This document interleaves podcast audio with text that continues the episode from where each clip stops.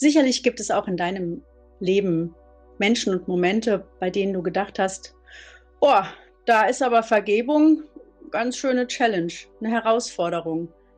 Und gerade diese Menschen sind diejenigen, die sie am meisten gebrauchen. Gib in erster Linie Vergebung an diejenigen, bei denen es dir am schwersten fällt. Warum? Weil wenn du vergeben kannst, dann kannst du auch heilen.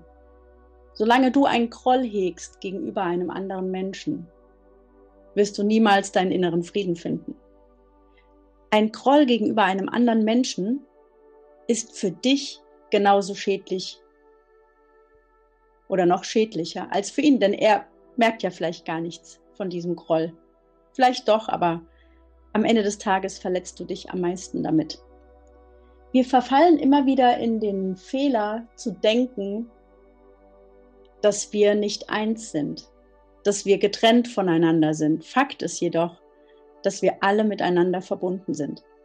Du kannst jemand anderen nicht verletzen, ohne dich selbst auch zu verletzen.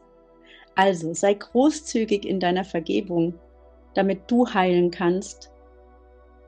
Und schick der Person, der du vergeben möchtest, so viel Liebe, wie du nur kannst für den Moment. Ich wurde sehr inspiriert zum Thema Vergebung von dem Film Die Hütte. Also es gibt dazu auch ein Buch, es gibt auch einen Film.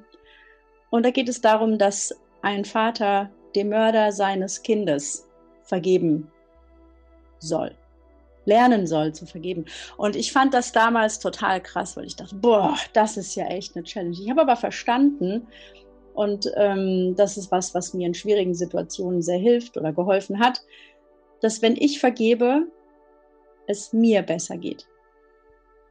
Und ob es dem anderen dann besser geht, ist mir in dem Moment erstmal wurscht. Ich darf mich nämlich erstmal um mich selber kümmern.